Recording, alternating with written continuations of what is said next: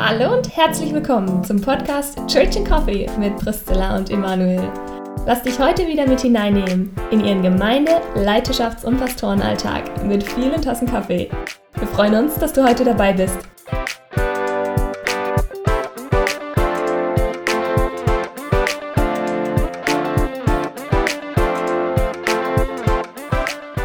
Und herzlich willkommen zu unserem Podcast Church in Coffee, einer weiteren Folge am Freitagmorgen. Letztes Mal haben wir darüber geredet, wie wir Kinder Gottes geworden sind, wie wir Christ geworden sind. Und wir haben beide ja festgestellt, dass es eigentlich gar nicht unsere Entscheidung war, sondern dass wir in dem Moment nicht Nein sagen konnten, sondern Ja sagen mussten. Und jetzt denken ja manche vielleicht von außen so, ja gut, das habe ich auch schon mal erlebt, so eine situativ emotionale Entscheidung. Und danach habe ich gedacht, ja gut, war vielleicht jetzt doch nicht so der Burner. Aber Emanuel, du hast ja deine Entscheidung nicht rückgängig gemacht, sondern 25 Jahre, glaube ich, oder noch länger nach dieser Entscheidung glaubst du immer noch an Jesus. Und deswegen ist meine Frage heute Morgen an dich, warum glaubst du heute noch an Jesus? Boah, damit erwischst du mich aber jetzt echt, hey. Mit der Frage habe ich jetzt nicht gerechnet. Ähm, also vielleicht will ich eins nochmal äh, klarstellen mit dem Thema Entscheidung. Ich kann mich nicht mal mehr daran erinnern, dass ich eine Entscheidung getroffen habe. Das ist vielleicht mal für mich wichtig. Wahrscheinlich habe ich es. Ich vermute mal, dass ich eine Entscheidung getroffen habe an, an jenem Abend, also das ausgesprochen habe. Im Herzen habe ich auf jeden Fall eine Entscheidung getroffen. Aber ausgesprochen daran kann ich mich nicht mehr erinnern. Ich kann es nur rekonstruieren. Äh, von daher merke ich schon selber im Nachdenken über die Zeit, äh, was wirklich das Entscheidende war. Das Entscheidende war nicht, was ich getan habe, also auch in meiner Erinnerung, sondern eben was Gott getan hat. Er hat mein Herz angerührt und hat sowas wie, eine, wie, wie, so ein, wie so ein Lichtstrahl in mein Herz reingerichtet, dass ich auf einmal erkennen konnte, was ich vorher nicht erkannt habe. Und ich glaube, das ist auch der Grund, warum ich heute immer noch glaube, es lässt mich einfach nicht los. Ich kann, ich kann gar nichts, ich kann gar nichts dagegen machen. Also selbst wenn ich mich entscheiden würde, das nicht glauben zu wollen, das würde nicht gehen. Es ist so eine Wirklichkeit, die, die ist einfach omnipräsent in meinem Kopf, in meinem Herzen, die umgibt mich bei jedem Schritt und Tritt vom Moment des Aufwachens, bis ich ins Bett gehe, so dass ich auch ähm, fürs Leben sagen muss, jetzt für mich, so erlebe ich es, dass nicht das, was ich tue, wichtig ist, sondern auch hier das, was Gott tut, das Wichtige und mhm. Entscheidende ist. Aber gab es mal einen Moment in deinem Leben, wo du die Entscheidung hinterfragt hast oder vielleicht auch die, diese Omnipräsenz, von der du gerade geredet hast, wo du die nicht gespürt hast oder nicht, sich, ähm, nicht dir sicher warst? Das gab es tatsächlich nie. Und das ist das äh, Schwierige manchmal für mich. Einer meiner besten Freunde, mit dem ich zusammen in die Schule gegangen bin, hat immer wieder mit Zweifel zu kämpfen und ist, ist manchmal total niedergeschlagen darüber, dass, dass er einfach nicht so glauben kann, sondern immer wieder mit rationalen oder, oder sagen wir mal, pseudorationalen Gedanken zu kämpfen hat. Und und da merke ich im Abgleich mit ihm, merke ich immer wieder, das ist eigentlich gar nicht normal, was ich erlebe. Mm, ja. Und auch in meiner Arbeit mit, als Jugendpastor, sage ich mal, hatte ich das oft erlebt, Jugendliche, die zu kämpfen hatten mit rationalen Zweifeln und so. Ähm, aber das war bei mir nie so. Es war irgendwie so ein, so ein besonderes, besonderes, äh, wie soll ich sagen, so eine besondere Offenbarung Gottes, die hat so durchschlagenden Erfolg gehabt in meinem Inneren dass das nie wieder irgendwie in Frage äh, gestellt wurde. Heißt nicht, erstens, dass das alles so erleben müssen und wer das nicht so erlebt, kein guter Christ ist. Mhm. Heißt für mich auch nicht, dass es immer so bleiben muss bei mir. Mhm. Ist mir auch wichtig. Mhm. Denn ich habe mir schon manchmal überlegt, okay, das ist eine besondere Gnade, die Gott mir gibt, dass ich nie zweifle an der Existenz Gottes. Ich zweifle sehr oft an mir oder an meinem Verhalten oder so, mhm. aber ich zweifle nicht an der Existenz Gottes. Aber das heißt nicht, dass es in zehn Jahren immer noch so ist. Ja. Wer weiß, was für Dinge im Leben kommen, was für Tiefen auch man durchgeht. Mhm. Und dann gehen so Sachen auch wieder verloren vielleicht. Ja.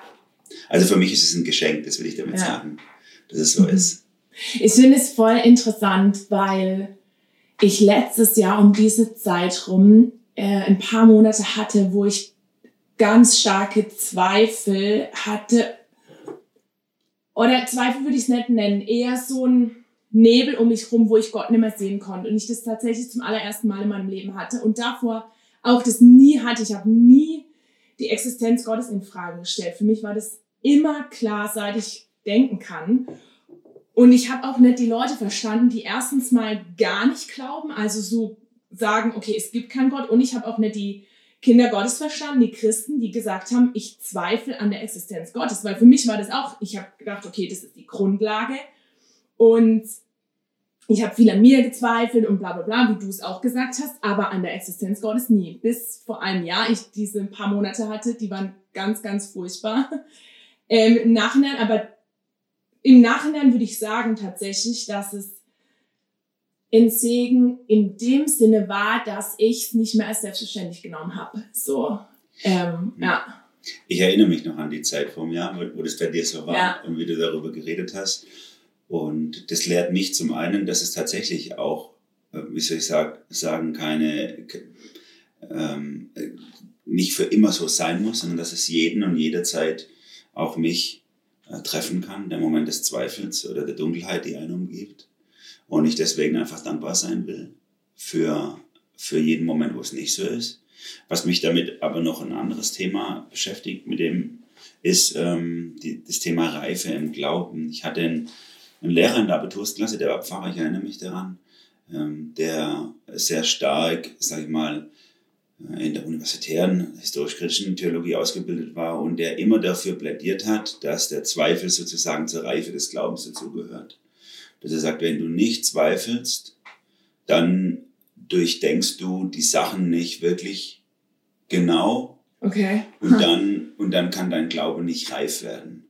Und da habe ich mich schon damals gefragt und frage mich auch heute noch, also stimmt das? Also, dass er das vielleicht so erlebt hat, in Ordnung. Ja. Aber stimmt es? Ich erlebe das nicht so. Also, Ja. und ich, ich wünsche mir, dass mein Glaube ein reifer Glaube ist. Nur, ich glaube, dass wir nicht der Gefahr erliegen dürfen, zu denken, alle müssen immer alles so erleben, wie ich es erlebe. ja. Und, und zweitens, dass wir so, so bestimmte, wie soll ich sagen, so bestimmte 0815-Schemas aufbauen, wie man, wie man zum perfekten Christuszentrierten Christ wird oder, oder reifen Glaubenden wird oder so, sondern äh, auch in meinem und deinem und unser allem Leben zeigt sich eben Gottes brutale Vielfalt Ja. dass er so verschiedene Wege hat, Ja. wie Menschen, wie Menschen reifen äh, an seiner Hand, dass ich nicht sagen kann, so muss es sein und wer das nicht so macht, ist nicht reif. Voll. Vor allem, ich merke das auch in meinem eigenen Glauben. Wie oft denke ich, ah ja, Gott handelt so und so. Und dann komme ich in eine Situation rein oder in so eine Phase des kompletten Nebels um mich rum, wo ich Gott nicht mehr sehen kann. Und ich denke mir so, hey Gott, das macht überhaupt keinen Sinn. Was soll der Scheiß? So. Und ich verstehe es wirklich nicht. Und ich verstehe es bis heute auch nicht. Also, wo ich sage, okay, ich hoffe, ich muss es nicht wieder erleben. Und es war definitiv eine sehr herausfordernde Zeit. Und natürlich habe ich in Segen im Nachhinein, dass ich viel mehr schätze, dass ich jetzt an Jesus glauben kann und, und weiß, was ich an Jesus habe, weil ich in der Zeit wie das ausgeknipst war, was ich in Jesus habe. Und trotzdem denke ich mir so, hätte ich, würde ich mich entscheiden können, hätte ich gesagt, nee, Jesus, ich will das nicht erleben. So, ne? Ähm, ja. Sehr spannend, wie du das äh, formulierst. Jetzt will ich die Frage, die du mir gestellt hast, nochmal zuspitzen auf dich, Zilla. Warum glaubst du heute immer noch? an Jesus. Ähm, ja. Ich, hab, ich konnte mir Gedanken machen im Gegensatz zu dir. du wusstest die Frage nicht. Und mir sind zwei Punkte ziemlich schnell hochgeploppt. Das erste ist, weil es keine Alternative zu Jesus gibt. Also das habe ich ganz krass gemerkt, eben in der Zeit, wo ich Jesus nicht mehr fassen konnte von meinem Herzen her. Das war wie, als hätte jemand das Licht ausgeschaltet oder wie, als hätte jemand alle Farben aus meinem Leben genommen. Also es war total krass und alles, wirklich alles in meinem Leben war so leer, egal was ich hatte. Und ich würde sagen, ich bin ein Mensch, der sehr, sehr viel hat an dem, was die Seele sich wünscht, an, keine Ahnung, an Anerkennung von Menschen, an vielen guten Beziehungen, an tollem Elternhaus, an Geld, an Traumjob, bla bla bla, so, ne? Aber das war plötzlich alles total, total leer. Und ich konnte mich an nichts, also an nichts mehr freuen. Und das, ähm, und, und da will ich sagen, ich bin ein Mensch, der sehr viel nachdenkt äh, und analysiert und so weiter. Und ich habe bisher, und ich glaube auch nicht, bisher auf dieser Welt irgendwas im Ansatz gefunden, das dieses, ich sag mal, die Sehnsucht meiner Seele trifft, so an Geborgenheit, an Sicherheit, an Liebe, an Freude, an Frieden, etc. Äh, deswegen glaube ich an Jesus. Und das Zweite, was ich immer mehr merke, ist, dass der Mensch nicht dafür gemacht ist, sich selber anzubeten. Und ich immer mehr merke, jemand anderes, der es verdient hat, und der andere, der es verdient hat, der ist Gott in meinem Leben, der den anzubeten, das ist der tiefe Sinn meines Lebens. Und je mehr ich da hinkomme in meinem, oder hinkommen darf in meinem Leben, ihn anzubeten und weg von mir zu schauen, desto mehr merke ich, dafür bin ich gemacht. Also es war verrückt, ja. Also das würde ich sagen, die zwei Sachen. Widerspricht total dem Mantra unserer Zeit, wo ja, sage ich mal, das Ich so krass betont wird und auf den Thron gehoben wird sage ich mal, in so einer postmodernen, hyperindividualistischen Sicht. Äh, Selbstbestimmung, selbst irgendwas, selbst dies, selbst ja. das. Es geht so sehr darum, mich zu erkennen, mich zu entwickeln und mich groß zu machen. Äh, was du jetzt sagst, klingt irgendwie so nach, sage ich mal, Alternative zum Zeitgeist. Voll. Also nicht nur als Alternative, sondern ich würde sagen, dass das absolut konträr ist, also gegensätzlich zum so dem Zeitgeist. Ja, und ich, also das Interessante ist, dass ich ja selber immer wieder diesem äh, hinterherlaufe, mich selber zu verherrlichen, mich selber zu verwirklichen, die ganze Zeit um mich selber zu drehen. Und ich merke dann immer wieder diesen Switch, wie Gott mich da rausholt und ich in eine Anbetung und in Hinschauen auf ihn kommen darf und ich dann diesen Gegensatz merke von, ich bin gefangen, indem ich drehe mich um mich selber zu, ich darf mich um jemand anderes drehen und merke immer mehr, wie, wie befreiend das ist, beziehungsweise, dass ich eben in mir selber eigentlich richtig gefangen oft bin und merke, ich brauche Erlösung von mir selber und Erlösung von dem, dass ich mich um mich selber drehe, sondern um jemand anderes drehen darf. Ja, das zeigt ja schon das Thema jetzt von heute, mit dem du mich überrascht hast. Die Frage, warum äh, wir immer noch glauben an Jesus. Es liegt letztlich an ihm selber. Absolut. An, an Gott ja. selber. Und, ja. und ich glaube, man kann das vielleicht schon so aussagen, dass je mehr ein Mensch sich um sich selber dreht, desto mehr struggelt er auch beim Thema Glauben vermutlich, hat mit vielen Sachen zu kämpfen. Hm. Und oder ich formuliere es mal als Frage, könntest du das so sehen, dass man das so, dass man das so sagen könnte, je mehr ein Mensch sich um sich selber dreht, desto mehr wird er vielleicht auch im Glauben Schwierigkeiten haben an Jesus und je mehr wir uns um Gott drehen, desto mehr können wir, sage ich mal, extra mehr außerhalb von mir eine Sicherheit und einen Ruhepol finden im Glauben. Und ich baue jetzt mal noch einen Gegensatz auf, weil C.S. Lewis sagt mal oder schreibt mal in einem seiner Bücher, die Bestimmung unseres Lebens ist, Gott zu erkennen und uns zu erkennen. Also ja. er, er, sieht beides als ja. Bestimmung unseres Lebens. Wie steht es im Verhältnis? Sagen wir da ein paar Gedanken. Das finde ich total interessant tatsächlich. weil ich mich, also weil ich das stark in der Frage, ehrlich gesagt. Dieses Gott erkennen und mich selber erkennen auf einer Stufe. Dem würde ich widersprechen. Ich würde sagen, wenn ich Gott erkenne, erkenne ich mich selber in ihm. Und ich den Eindruck habe tatsächlich, dass momentan auch in der christlichen Szene, also wenn ich mir die Literatur so durchschaue, was gerade für Bücher auf den Markt kommen, da merke ich da, oder ich habe den Eindruck oft, es ist so dieses, wir erkennen Gott und auf der gleichen Stufe steht irgendwie separat davon, wir erkennen uns selber. Und ich würde sagen, indem ich Gott erkenne, erkenne ich mich selber in ihm und ich muss und ich kann mich gar nicht selber, also das, das ist kein zweiter Punkt auf der Agenda, sondern indem ich Gott erkenne, erkenne ich mich selber in ihm. Und ich muss nicht einen zweiten Punkt machen, so, okay, ich erkenne jetzt Gott, ich lese Bibel, bla bla, und dann drehe ich mich zweitens um mich selber, damit ich erkenne, was Gott in mich reingelegt hat, bla bla bla. Dem würde ich widersprechen. Ähm, ja, beziehungsweise ich würde sagen, ich erlebe es so in meinem Leben, das sehe ich auch als Gnade Gottes. Je mehr ich mich dann um mich selber drehe, desto verzweifelter werde ich eigentlich und das bringt mich wieder zurück zu Gott. Dem, deswegen würde ich sagen, Gott erkennen. Punkt. Wie du es jetzt ausführst, ich glaube, in dem Sinne hat es äh, C.S. Lewis auch gemeint. Ich glaube nicht, dass er, Okay. dass er ähm, einen anthropozentrischen Gedankengang aufmachen wollte, so wir müssen uns um uns selber drehen, sondern nur, so habe ich es zumindest verstanden, nur im Hinblick auf Gott ist es eben auch wertvoll zu wissen, wer ich bin, damit ich weiß, in welcher Stellung ich zu Ja. Gott selber bin. Ja, Und das würde ich bejahen. Mhm. ja, und, und, und weil Glaube eben halt auch nicht irgendwie äh, losgelöst von meinem Ich, von meiner Persönlichkeit, Ja. von Sein ist, Ja. sondern irgendwie halt verquickt ist mit dem. Ja.